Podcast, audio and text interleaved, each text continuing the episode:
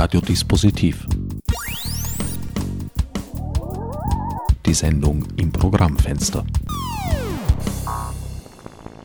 Willkommen bei Radiodispositiv. Am Mikrofon begrüßt euch Herbert Gnauer zur 50. Ausgabe der strengen Reihe zu Kunst, Recht und Internet.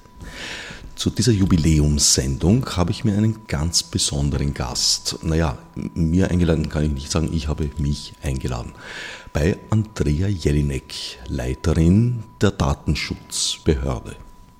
Andrea, du hast mit Anfang 2014 diese neu gegründete Behörde als Nachfolgeinstitution der dem Bundeskanzleramt unterstellten Datenschutzkommission übernommen. Was hat sich geändert durch diese Statusänderung? Naja, es hat sich eigentlich sehr, sehr viel geändert. Denn als unabhängige Behörde erster Instanz sind zwar einerseits die Aufgaben gleich geblieben, allerdings die Art und Weise, wie diese Aufgaben umgesetzt werden, natürlich andere. Aber ich möchte schon eins vorausschicken, bereits mit Mai 2013 äh, war die Unabhängigkeit gegeben, nur die Kommission gab es noch. Die Kommission wurde dann aufgelöst und die Mitarbeiterinnen und Mitarbeiter der Geschäftsstelle der Kommission und des Datenverarbeitungsregisters wurden zur neu geschaffenen Behörde versetzt. Also die Aufgaben der Mitarbeiterinnen und Mitarbeiter sind zwar inhaltlich gleich geblieben, aber die Art und Weise, wie sie diese Aufgaben jetzt ausführen, sind anders. Denn jetzt bereiten sie ja keine Entscheidungen für ein Gremium vor, sondern jetzt bereiten sie die Entscheidungen vor für die Leiterin der Behörde, für mich, oder sie sind auch selbst zur Approbation befugt. Was sind die Befugnisse? Es gibt ja unterschiedliche Verfahren, die einerseits hier geführt werden. Das sind Bescheidverfahren und auch Kontroll- und Ombudsmannverfahren. Bescheidverfahren sind jene Verfahren, die eben mit einem Bescheid enden, wo einem Antragsteller, der zuvor entweder Auskunft wollte oder ein Löschungsbegehren äh, gestellt hat, Recht gegeben wird, dem Antrag wird stattgegeben, oder der Bescheid lautet so, dass dieser Antrag abgewiesen wird. Davor muss ja äh, ein Antragsteller, der zur Datenschutzbehörde kommt, bei einem Unternehmen oder bei einem öffentlichen Auftraggeber den Antrag gestellt haben, sein Datum, um das es ihm geht, zu löschen oder eine Auskunft über seine Daten, die gespeichert sind, zu erhalten. Es ist also Auskunft auf der einen Seite. Es ist aber auch Entscheidung, ob eine Verletzung vorliegt. Gibt es auch Mittel zur Rechtsdurchsetzung? Es kommt ganz darauf an. In jenen Verfahren, die mit Bescheid enden, gibt es natürlich die Möglichkeit, dass derjenige, der nicht Recht bekommen hat, der andere wird das ja wohl kaum tun, jetzt zum Bundesverwaltungsgericht geht, Beschwerde dagegen erhebt, gegen diese Bescheiderledigung und dann zum Verwaltungsgerichtshof gehen kann. Das ist auch ein Unterschied zu früher, denn früher hat man gegen die Entscheidung der Datenschutzkommission lediglich zum Verwaltungsgerichtshof gehen können und natürlich zum Verfassungsgerichtshof. Aber daran, an der Beschwerdemöglichkeit zum Verfassungsgerichtshof hat sich nichts geändert. Aber dadurch, dass wir jetzt Behörde erster Instanz sind, gibt es die volle Kognitionsbefugnis einer Instanz, die darüber steht und die natürlich noch nicht der Verwaltungsgerichtshof ist. Also die Rechtssicherheit äh, wurde durch diese Restrukturierung natürlich auch erhöht. Also bei euch kann man praktisch ein Papier bekommen, mit dem in Händen man sich dann einen Gerichtshof aussuchen kann und dort Klage erheben.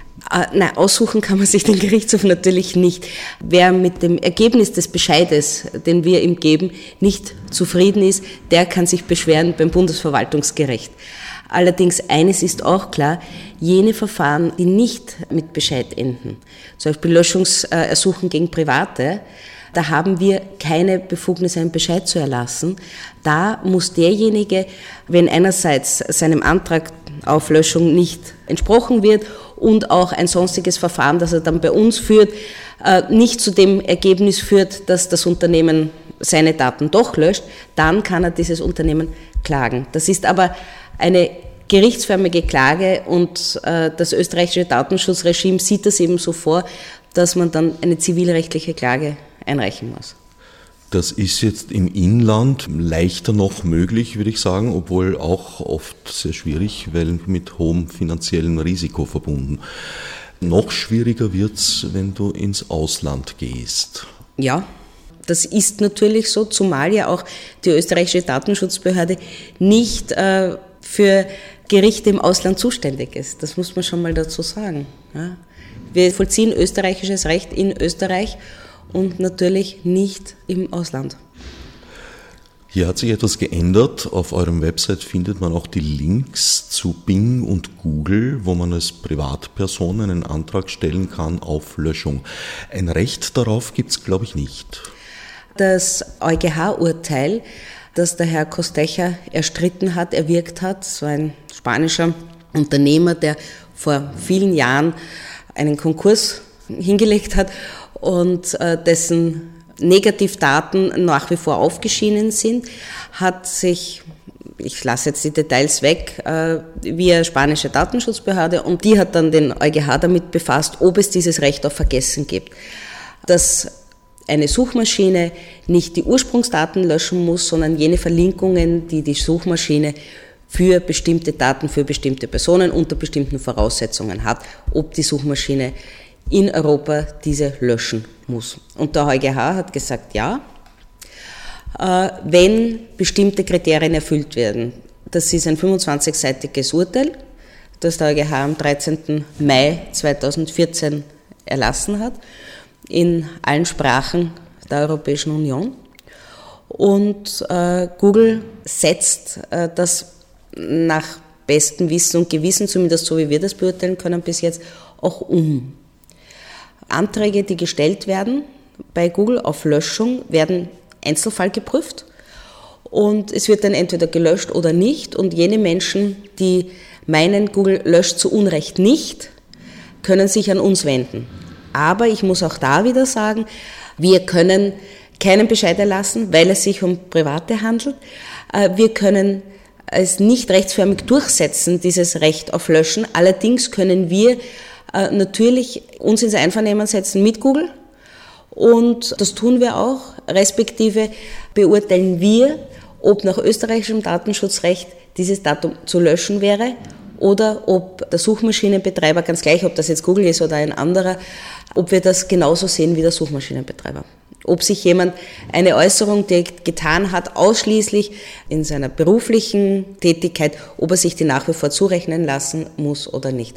Ganz gleich, ob das jetzt parteipolitisch ist, dass jemand tätig ist oder sonst beruflich. Also das kommt drauf an. Stelle ich mir gerade vor, ihr seid da in heftigem Austausch mit Google. Hat dein Mitarbeiter schon seinen Schreibtisch bei euch?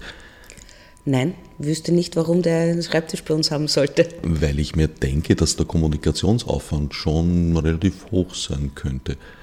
Äh, ich muss dazu sagen, die Beschwerden, die wir bis jetzt haben, sind nicht im dreistelligen Bereich. Mhm. Ist der erst seit Mai von Relevanz in dem Bereich, was Suchmaschinen anlangt. Unsere Wahrnehmung ist, dass die Suchmaschinenbetreiber dieses Recht auf Vergessen ernst nehmen. Die Motivation dahinter interessiert mich nicht, warum sie es ernst nehmen. Äh, ich könnte mir Verschiedenes vorstellen, aber wichtig ist, dass den Anliegen der Betroffenen Genüge getan wird. Der umgekehrte Fall, dass man sich beschweren möchte, dass Daten zu Unrecht gelöscht wurden und verschwunden sind, ist naturgemäß sehr schwer zu verfolgen, denke ich mir. Da gab es bis jetzt keine Beschwerden in diesem Kontext. Allerdings muss man natürlich eines schon sehen. Das Grundrecht auf Datenschutz äh, kann natürlich im Widerstreit stehen mit dem Grundrecht auf äh, Meinungsfreiheit und dem Grundrecht auf Pressefreiheit. Und ich glaube, man muss ganz genau hinschauen, äh, wer möchte was, warum gelöscht haben. Ich glaube, dass das ganz wichtig ist. Weil man muss sich ja auch überlegen, ist es nicht auch sinnvoll, dass eine Suchmaschine so etwas ist wie ein modernes Archiv?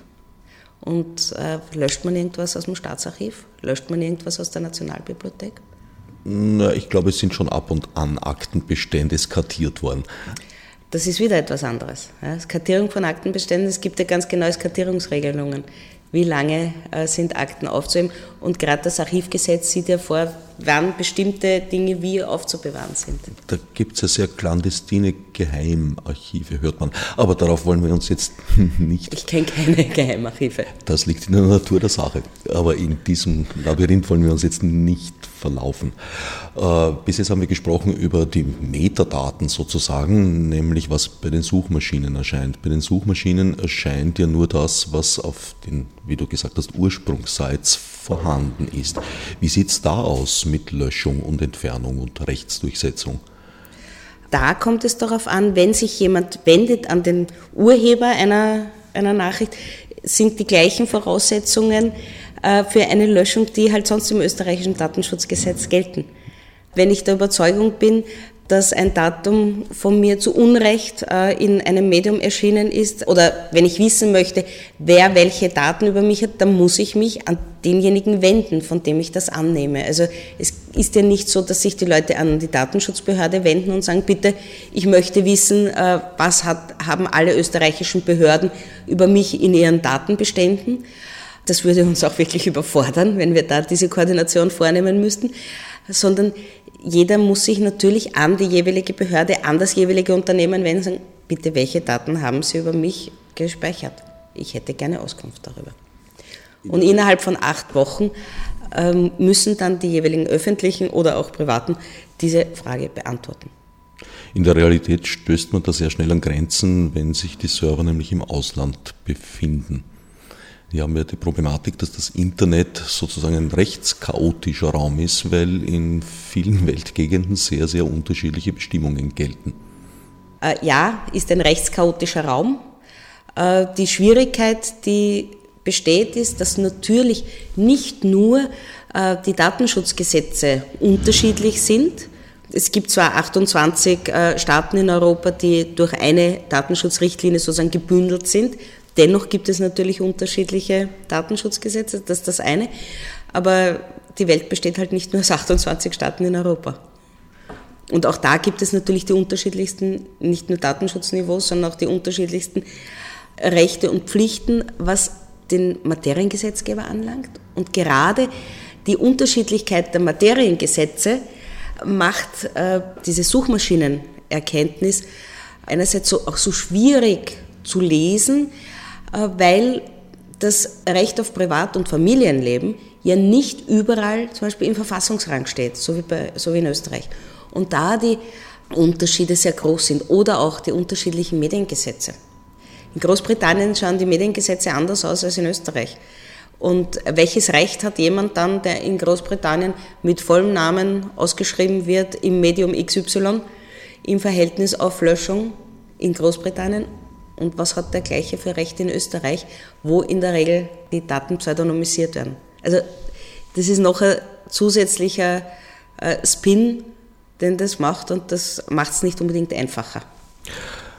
Ein Teil eurer Aufgaben ist also Beratung und Bürgerhilfe auch. Beratung und Bürgerhilfe im engeren Sinn nicht. Äh, da wir eine Behörde sind, haben wir über Anträge zu entscheiden. Das ist schon etwas anderes als eine normale Beratungssituation. Wenn jemand eine Videoanlage registrieren lassen möchte, dann können wir ihn nicht im Vorfeld beraten, wie dieser Antrag ausschauen muss, dass er auch bewilligt wird. Denn das würde das ja konterkarieren. Es stellt jemand einen Antrag im Datenverarbeitungsregister, ganz gleich jetzt für eine Datenanwendung. Der muss natürlich wissen, welche Datenanwendung möchte er machen. Und das muss er bei uns melden. Und dann wird in einem Verfahren, das ist ein ganz normales Verfahren nach dem Allgemeinen Verwaltungsverfahrensgesetz, äh, festgestellt, wie sieht das aus? In welchem Verhältnis steht das zu seinen Nachbarn? In welchem Verhältnis steht das zu einem allfälligen öffentlichen Raum? Und, und, und. Äh, das kann man aber nicht im Vorfeld schon sagen, wenn du das so einbringst, dann wird das bewilligt. Das geht nicht. Das ist das Wesen einer Behörde. Und auch das unterscheidet äh, die Behörde von der Kommission. Früher war es natürlich so, wenn man eine Entscheidung für ein Kollegium vorbereitet, hat man natürlich eine Meinung und das Kollegium kann das aber dann diskutieren und umdrehen. Deshalb äh, ist man da in der Diskussion oder in der Beratung, in der Vorbereitung freier, als wenn ich eine Entscheidung über ein Verfahren zu treffen habe. Das ist so, wenn du zur Baubehörde gehst äh, und einen Umbau genehmigt bekommen möchtest, musst du auch wissen, was möchte ich umbauen und wie möchte ich umbauen. Der fragt dich dann, und äh, wie ist das mit der Mauer, ist das eine tragende oder nicht? Sagst du, keine Ahnung, ne? geht nicht. Ja? Ich muss es selber wissen und dann entscheidet die Behörde. Das ist etwas, was, glaube ich, auch schwierig ist, auch nach außen zu transportieren, dass wir eben nicht äh, jemanden manuduzieren im äh, Sinne von, wenn du äh, diesen Antrag so stellst, dann wird er bewilligt. Das geht natürlich nicht. Ich würde ja bei dieser Form von Beratung die Entscheidung der Behörde und die, vor allem das Verfahren präjudizieren. Und das kann ich nicht. Ich kann nicht im Vorfeld sagen, das, das wird schon so sein. Und dann äh, bringt er den Antrag genauso ein und das Verfahren ergibt aber dann, dass es genau anders ist. Und Deswegen geht das nicht. Das wäre ja auch nicht unbedingt die Form von Beratung, die ich mir vorgestellt habe. Beratung ist ein blödes Wort gewesen. Eigentlich habe ich Information gemeint. Da seid ihr am Website eigentlich ganz gut aufgestellt. Information ist uns ganz, ganz wichtig. Äh, da trachten wir auch, dass wir äh, diese Information einerseits verdichten, auf das, wovon wir halt überzeugt sind, dass die Menschen es interessiert und dass sie es brauchen, auf der einen Seite. Auf der anderen Seite äh, ist mein Ziel fürs nächste Jahr, die Information teilweise zu vereinfachen, dass sie auch für Nichtjuristen einfacher zu durchdringen ist. Denn die Materie des Datenschutzes ist schon sehr, sehr komplex und hochjuristisch. Manches äh, kann man jedoch einfach herunterbrechen. Und das wird sozusagen für, für nächstes Jahr ist das das Projekt, die Website userfreundlicher äh, zu gestalten unter gleichbleibender Aufrechterhaltung des hohen juristischen Niveaus. Ein guter Moment, die URL durchzugeben: www.dsb.gv.at.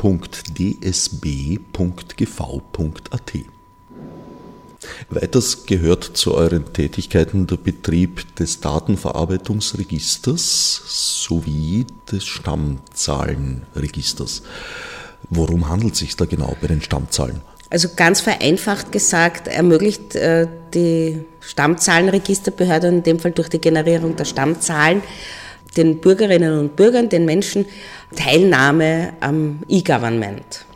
Durch Kreierung dieser Zahl, die ein sehr kryptografierter großer Schlüssel ist, und durch diese Zahl kann man nicht rückgeführt werden auf die Person, die man ist. Allerdings selbst kann man sich durch diese Zahl identifizieren. Und äh, wenn man das mit Hilfe der Bürgercard macht, ist das eigentlich ein Klacks und kann man das sehr gut nutzen.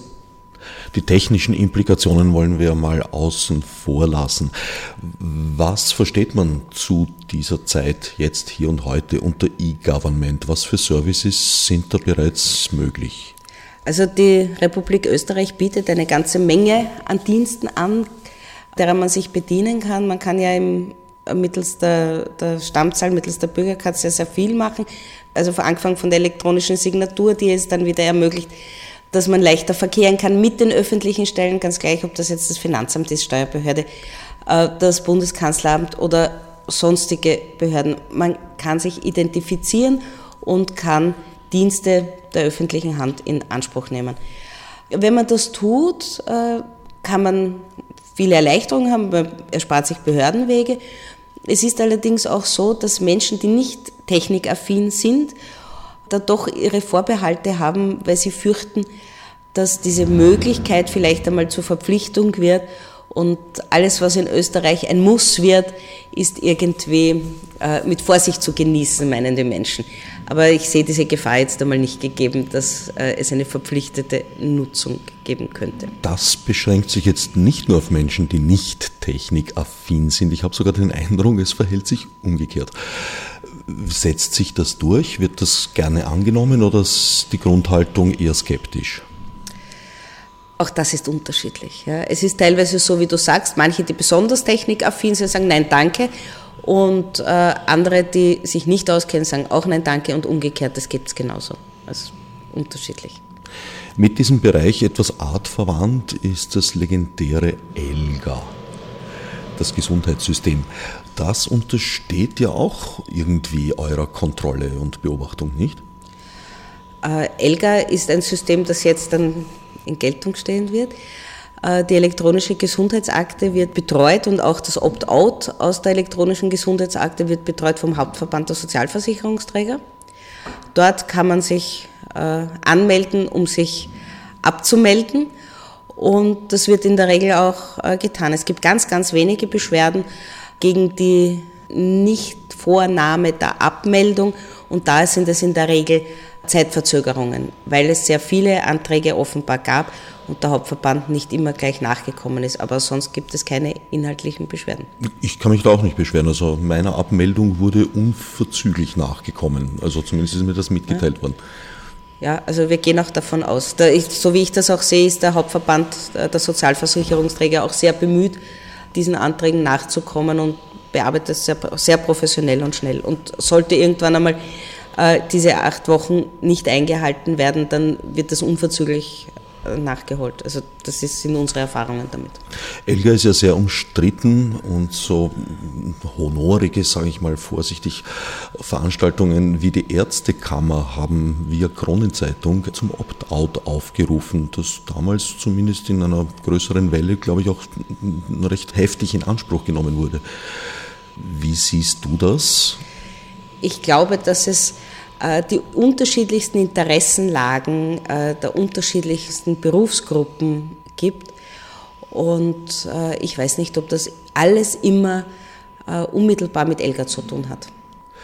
Ich erinnere mich an eine Geschichte, die ist noch nicht so lange her. Da ging es darum, dass in der Justizstrafanstalt Josefstadt, äh, sehr, sehr undurchsichtige Sache, äh, jedenfalls es wurde ein USB-Stick mit Personendaten von, ich glaube, 8000 Häftlingen oder sowas entwendet, hat die Anstalt verlassen, kam dann irgendwie wieder zurück, ist alles sehr undurchsichtig. Die damalige Justizministerin Berger hat auf die Frage, was sie denn jetzt zu tun gedenke, gesagt, nichts der USB-Stick sei ja wieder da. Ich habe meine Zweifel, ob wir schon so weit sind, ein so gefährliches System wie Elga zu betreiben. Also ich glaube, das eine hat mit dem anderen nicht wirklich was zu tun. Warum und wieso diese Häftlingsdaten auf den USB-Stick gekommen sind, kann ich dir nicht sagen. Es geht das um eine, die Einstellung. Ja, ja, das, das weiß ich schon. Aber da, wird es, da kommt es auch darauf an, welche Sicherungsmaßnahmen habe ich. Welche Möglichkeiten habe ich auch durchaus technischer Natur äh, Daten zu sichern? Und ich habe bis jetzt keinen Grund daran zu zweifeln, dass diese Daten gesichert sind. Und ich, und ich denke, äh, wir sollten jetzt einmal schauen, was da äh, weiter passiert. Also ich habe jetzt keinen Zweifel, dass da irgendetwas nicht gesichert sein sollte. Äh, gerade was Elga anlangt, gilt es auch abzuwarten, denn solange das System nicht in Betrieb ist und wir nicht allfällige Beschwerden zu bearbeiten haben, äh, von denen wir auch gar nicht wissen, ob sie kommen, kann ich auch gar nichts inhaltlich dazu sagen. Es wäre Kaffeesud lesen und dazu neige ich nicht. Du hast jetzt äh, bereits einige Male technische Implikationen angesprochen. Wie viele Techniker hast du denn in deinem Team? Ich habe keinen Techniker. Und wie hoch ist dein Budget, um da Know-how anzukaufen? Ich kann jederzeit Know-how ankaufen und zukaufen, äh, wenn ich dieses Know-how brauche, wenn ich äh, einen Techniker brauche oder mehrere oder einen Gutachter brauche, äh, um allfällige Dinge zu überprüfen, dann kann ich das tun. Durch die Berichte der Datenschutzkommission, der Vorgängerorganisation, Institution, mhm. hat sich durch die Jahre, also ich habe bis 2005 zurückgeblättert, weiter habe ich dann nicht mehr geschaut, wie ein Mantra durchgezogen, die Klage über mangelnde personelle und finanzielle Ausstattung, äh, teils in drastischen Tönen gehalten, dass man den Aufgaben gar nicht mehr nachkommen könne. Inzwischen sind die Aufgaben weit, weit mehr geworden. Du hast Anfang des Jahres ziemliches Erstaunen ausgelöst durch deine Aussage, dass das eigentlich gar nicht so sei, dass die Behörde durchaus angemessen ausgestattet sei. Ich sehe das nach wie vor so. Äh, ich bin jetzt seit zehn Monaten hier. Die personelle Ausstattung ist so, dass wir den Aufgaben, die der Gesetzgeber uns aufträgt, durchaus äh, nachkommen können.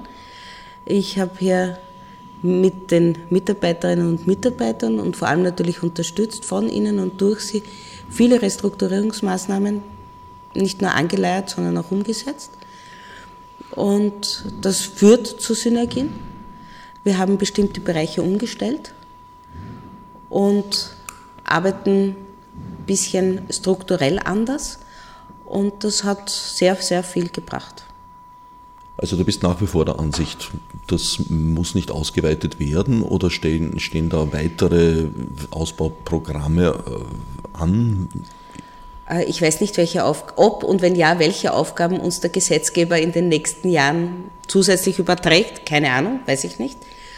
Durchaus auch der EU-Gesetzgeber, das wird man sehen. Und äh, wenn dem so ist, dann wird der Gesetzgeber ja wohl auch dafür Sorge tragen, dass das Personal, das dafür da sein muss, auch da sein wird. Und du kennst mich lange und gut genug, du weißt, dass ich da sehr nachhaltig sein kann. Aber wäre es nicht zum Beispiel eben durchaus klug, Techniker zumindest stärker hinzuzuziehen, als das bislang der Fall war, weil sehr oft gibt es ja einfach technische Implikationen, äh, die dann aber nach juristischen Maßstäben gelöst werden und dann haben die Techniker teils ihre liebe Mühe und Not, das auch umzusetzen. Ich habe das schon gesagt, ich ziehe Techniker dann bei, wenn ich überzeugt bin, dass es erforderlich ist, dass es wirklich erforderlich ist. Und äh, ich kann nicht ganz nachvollziehen, wenn du sagst, äh, juristisch ähm, wird etwas gemacht, sozusagen, und Techniker müssen das dann umsetzen. Äh, das ist in anderen Bereichen auch so. Bei Telekom-Gesetzen, die machen auch Juristen, das ist halt einmal so, und Gesetze vollziehen in der Regel Juristen. Äh, das heißt aber nicht, dass man sich des Sachverstands der Techniker nicht bedient. Aber ich glaube, dass es ganz, ganz wichtig ist, jenes technisches Wissen sich immer wieder zu holen und zuzukaufen, das auf der Höhe der Zeit ist. Ich halte nichts davon, äh, sozusagen seine Haus- und Hoftechniker zu haben. Ich glaube, dass das Wissen und gerade in diesem Bereich äh, ist die Halbwertszeit des Wissens ja noch, noch, noch viel grinder ich halte nichts davon, die Leute in einem Vertragsbediensteten oder Beamtenschema zu haben, die noch dazu natürlich wenige sein müssen bei einer kleinen Behörde und sich nicht so austauschen können, wie sie sich national oder auch international austauschen können. Ich halte es wirklich für geboten, sich diese Expertise äh, sach- und fachbezogen und fallbezogen zuzukaufen. Ich weiß nicht, warum dieser Ruf nach den Technikern äh, immer wieder an mich herangetragen wird. Ich werde immer wieder das Gleiche gefragt und ich antworte immer wieder das Gleiche, weil ich davon nicht nur überzeugt bin, sondern weil ich auch glaube, dass das der Weg der Zukunft ist. Ich halte nichts davon, mir irgendwelche Leute auf Vorrat zu halten, dass ich sie vielleicht in einem Monat etwas fragen muss. Das halte ich für die Menschen nicht zumutbar, für einen Dienstnehmer nicht zumutbar, aber ich halte es auch für ökonomischen Unsinn. Ich muss persönlich sagen, dass ich schon den Eindruck habe, dass technisches Know-how bei vielen Entscheidungsfindungen zu wenig herangezogen wird. Das gilt nicht nur für den Datenschutz, das gilt auch für Entwicklungen im Urheberrecht. das heißt ja nicht, dass man das Know-how nicht äh, heranzieht. Das heißt ja nicht, dass wir äh, im Raum ohne Technik agieren. Ich bin ja kein, äh, bin ja kein weltfremdes Wesen, das sagt, Datenschutz und Technik, das hat nichts miteinander zu tun. Es hat natürlich ist nicht viel miteinander zu tun, aber deswegen muss ich mir keinen Techniker in die Behörde setzen. Wie kommt es zu dieser grundlegend unterschiedlichen Einschätzung der finanziellen Ausstattung und auch personellen Ausstattung, die deine Vorgänger und Vorgängerinnen getroffen haben und deiner? Das musst du meine Vorgängerinnen und Vorgänger fragen. Also die Argumente, die da gebracht wurden in den Datenschutzberichten, sind dir nicht nachvollziehbar. Äh, mir ist das schon alles nachvollziehbar, nur äh, vielleicht hat sich auch verschiedentlich die Arbeitsweise geändert. Man darf ja eines nicht vergessen, es ist ein Unterschied, ob ein Kollegialorgan mit richterlichem Einschlag entscheidet, das ganz, ganz andere Kriterien, nämlich auch zeitlicher Natur, äh, hat als äh, ein Beamter, eine Beamtin, ein Vertragsbediensteter für die Behörde. Es ist ein Unterschied, wenn ich viele Leute auf einen Platz bringen muss, die eine Entscheidung finden, die natürlich nicht fünfmal in der Woche acht Stunden hier sitzen können und Entscheidungen treffen, sondern die das dann komprimiert in natürlich wesentlich weniger Zeit machen müssen. Also es ist etwas anderes, ob ein Kollegialorgan entscheidet, äh, in einigen Sitzungen im Monat oder ob hier Kolleginnen und Kollegen sitzen, die täglich Entscheidungen treffen können. Das ist anders. Auch die Vorbereitungsarbeit ist eine andere. Zählt es zu den Aufgaben der Behörde auch, äh, permanent beobachtend aktiv zu sein? und dann einzugreifen oder werden ausschließlich Fälle behandelt, die bei euch zur Beschwerde oder zur Begutachtung eingebracht werden? Nein, wir werden? führen natürlich auch amtswegige Verfahren. Wir führen natürlich auch amtswegige Verfahren, aber diese Verfahren äh, werden natürlich nicht an die große Glocke gehängt und werden auch nicht vorangekündigt. Wir überprüfen natürlich die verschiedensten Auftraggeber. Was sind so die Bereiche, die unter eurer ständigen Kontrolle stehen? Ich glaube, dass diese Bereiche das ohne dies wissen und äh, wenn wir Verfahren führen, dann führen wir das mit diesen Unternehmen oder mit diesen Behörden und das ist sozusagen unsere Aufgabe, das zu tun und äh, ich werde jetzt hier nicht sagen, welche Unternehmen wir permanent sozusagen unter Beobachtung haben und wie wir uns das anschauen. Das wäre nicht sehr klug. Mir wäre schon eine thematische Zuordnung genug gewesen. Also wenn du sagst zum Beispiel Zahlungsverkehr oder personenbezogene. Da gibt es die unterschiedlichsten Branchen, die immer wieder äh, monitort werden, die, wo wir Verfahren führen, die uns Rede und Antwort stehen müssen. Und das sind natürlich auch Branchen, wo es nicht so viele Mitbewerber gibt. Wenn ich die Branche XY sage, weiß ganz genau, worum es geht und das ist nicht im Sinn des Erfinders. Ihr könnt praktisch hinter jeder Ecke auftauchen. Natürlich. Und das tun wir auch hin und wieder. Der roten Datenschutzkelle winken. Auch das ist möglich. Seid ihr in Kontakt mit Bürgerinitiativen oder sagen wir mal bürgernahen Organisationen wie zum Beispiel der AG Datenschutz, Hans Zeger? Ja, ja, ich habe äh, gerade bei der AG Daten habe ich vor zwei Wochen einen Vortrag gehalten. Also durchaus im positiven Einvernehmen mit der organisierten Zivilgesellschaft. Nehmt ihr da Beratung an aus dieser Ecke? Also ich habe relativ am Anfang äh, meiner Tätigkeit hier habe ich das erste persönliche Gespräch mit dem Dr. Zeger gehabt und wir sind im guten Einvernehmen. Hat die Behörde auch Gestaltungsmöglichkeiten? Das heißt, könnt ihr zum Gesetzgeber, jetzt ein bisschen abstrakter Begriff, gehen und sagen, da und dort wäre eine Reparatur oder dieses oder jenes notwendig? Also die Datenschutzbehörde ist seit der Novelle, ähm, mit der eben die Behörde auch eingerichtet wurde, haben wir die Möglichkeit, zu Gesetzesprojekten Stellung zu nehmen. Das tun wir auch, die mit dem Datenschutz etwas zu tun haben. Und natürlich können wir auch an den Gesetzgeber herantreten, wenn wir denken, es könnte die eine oder andere Änderung im Datenschutzgesetz sinnvoll sein. Eine große Änderung der Rechtssituation ist eingetreten, weil im Lauf des heurigen Jahres die Vorratsdatenspeicherung zu Fall gebracht wurde. Hat euch das mehr oder weniger Arbeit beschert? Weder noch. Der EuGH hat ja etwas sehr Interessantes gemacht. Er hat diese Vorratsdatenspeicherungsrichtlinie einfach für ungültig erklärt. Das ist eine, ein juristischer Terminus, der bis jetzt so nicht gefallen ist. Ungültige Erklärung einer Richtlinie. Dieser Terminus war komplett neu. Ja, das ist ganz interessant gewesen. Und äh, der EuGH hat mit sehr klaren Worten gesagt, dass das unverhältnismäßig war. So, man schlägt auch nicht mit einem Hammer auf eine Nuss, sondern mit einem Nussknacker, glaube ich, war die Diktion. Das war ganz spannend. Und äh, der österreichische Verfassungsgerichtshof hat das dann natürlich äh, auch nachvollzogen, Ende Juni. Und wir hatten ja anhängige Beschwerden. Und diese anhängigen Beschwerden haben wir so oder so, hätten wir so oder so bearbeiten müssen. Aber Dadurch, dass die Vorratsdatenspeicherung jetzt gefallen ist, äh, haben wir natürlich keine neuen äh, Anträge oder neuen Beschwerden. Vor allem aus Polizeikreisen ist ein gewisses Wegeschrei zu hören. Man argumentiert immer mit äh, Terrorismus, mit organisierter Kriminalität, dass da hier jetzt die Welt zusammenbräche. Das hat man schon gehört vor der Einführung.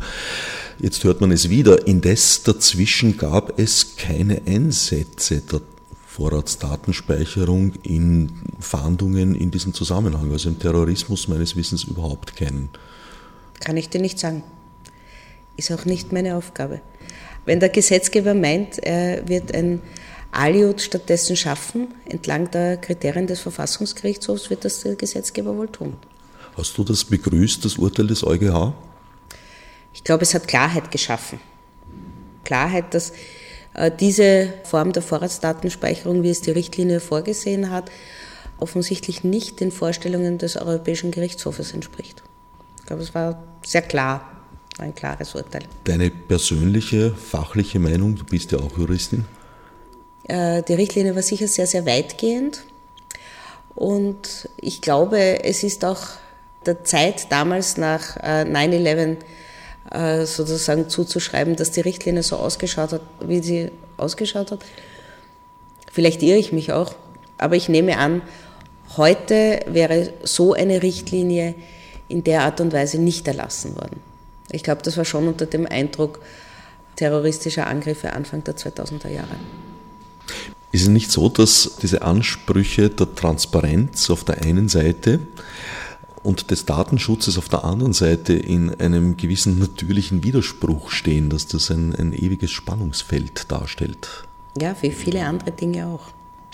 Aber es kommt darauf an, nur weil etwas äh, transparent sein soll, heißt das ja nicht, dass der Datenschutz nicht gewährt werden kann. Es kommt ja darauf an, was die Transparenz äh, betrifft kann natürlich nicht nach dem Floriane-Prinzip vorgehen und sagen, die Transparenz soll die Daten der anderen betreffen und meine nicht, sondern ich muss schauen, worum geht's. Ja. Geht es um den Schutz höchstpersönlicher Rechte, höchstpersönlicher Daten? Geht es um den Schutz sensibler Daten? Äh, was ist sinnvoll, das transparent ist? Wer muss sich was zurechnen lassen? Ich glaube, das muss kein Widerspruch sein. Es ist zu einem gewissen Grad sicher auch eine kulturelle Frage. Also in Schweden leben sie seit genau. sehr langer Zeit sehr gut damit, dass Richtig. man nachschauen kann, was der Nachbar verdient. Ja. Es ist eine kulturelle Frage, es ist eine Haltungsfrage, es ist eine Mentalitätsfrage.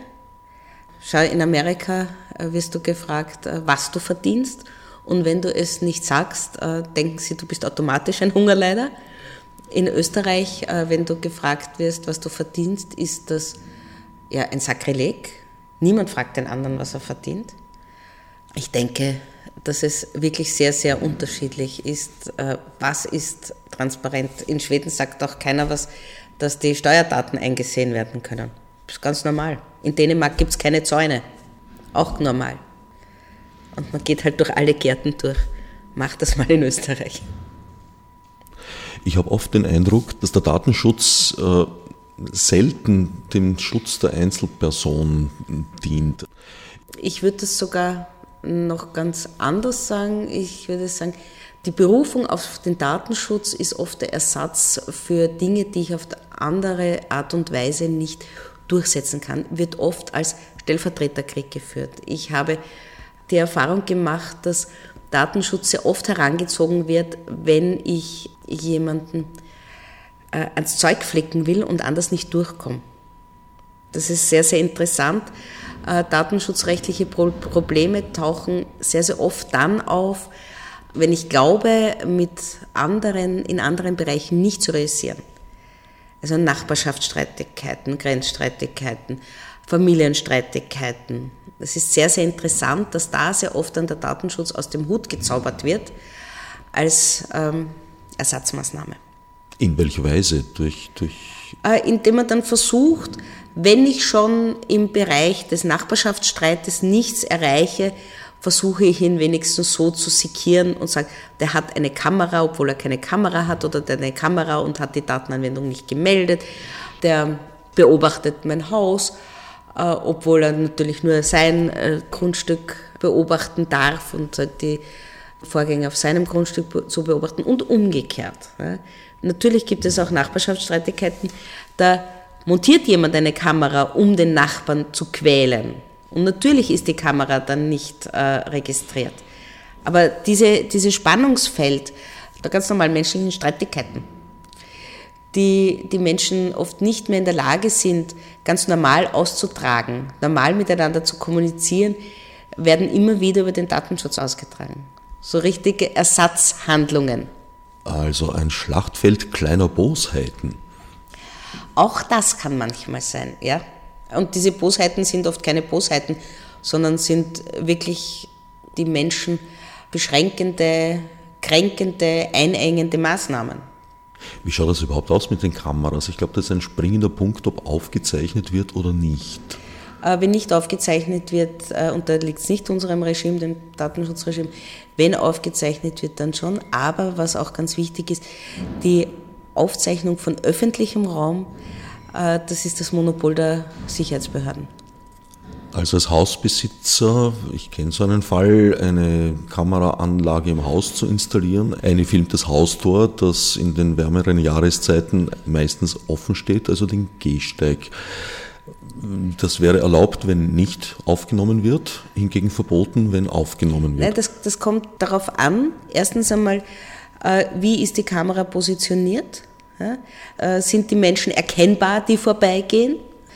Gibt es eine Begründung für so eine Aufzeichnung? Gibt es eine, nämlich eine Begründung, warum die 50 Zentimeter oder so oder ein Meter oder so aufgezeichnet werden?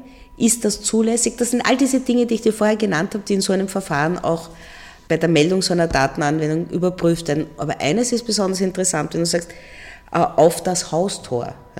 Ist es ein Mehrparteienhaus? Haben die anderen zugestimmt? Ein Zinshaus. Ja, das hat der Hausbesitzer gemacht, ohne Absprache mit irgendwem. Das kann zu Schwierigkeiten führen. Auch wenn nicht aufgezeichnet wird? Wenn nicht aufgezeichnet wird, nicht. Das ist natürlich ohne Eindringen in die Wohnung des Hausbesitzers nicht wirklich nachweisbar. Ja, dann sollte man ein Verfahren bei der Datenschutzbehörde anstrengen. Ihr könnt dann eine Hausdurchsuchung. Eine Hausdurchsuchung können wir nicht machen. Ja, das können wir nicht machen. Ist auch nicht unsere, unsere Kompetenz. Allerdings ein Verfahren mit dem Hauseigentümer führen. Ja. Natürlich in Korrespondenz treten mit ihm. Aber sozusagen auf Goodwill-Basis. Naja, so, so Goodwill ist das nicht. Äh, da erwarten wir schon, äh, dass man antwortet. Das machen die Menschen in der Regel auch. Wie sieht das aus mit Kosten eines solchen Antrages bei euch? Verfahrenskosten? Gibt es keine. Gibt es keine? Keine Bundesstempelmarken? Gibt es ja nicht. ich weiß. Aber keinerlei Vergebührung? Nein. In anderen Staaten ist das anders. Es gibt ein großes europäisches Land, die haben für die Kostenverrechnung so viele Menschen wie wir in der Kanzlei. Das sind sechs. Wie viel seid ihr insgesamt? 25 zwölf Juristinnen und Juristen, äh, einige Maturantinnen und Maturanten und sonst Sach- und Fachbearbeiter, Sachbearbeiter. Hast du zum Abschluss einen alltagtauglichen Tipp, wie man als Einzelperson, als Privatperson pfleglich mit seinen eigenen Daten umgehen sollte?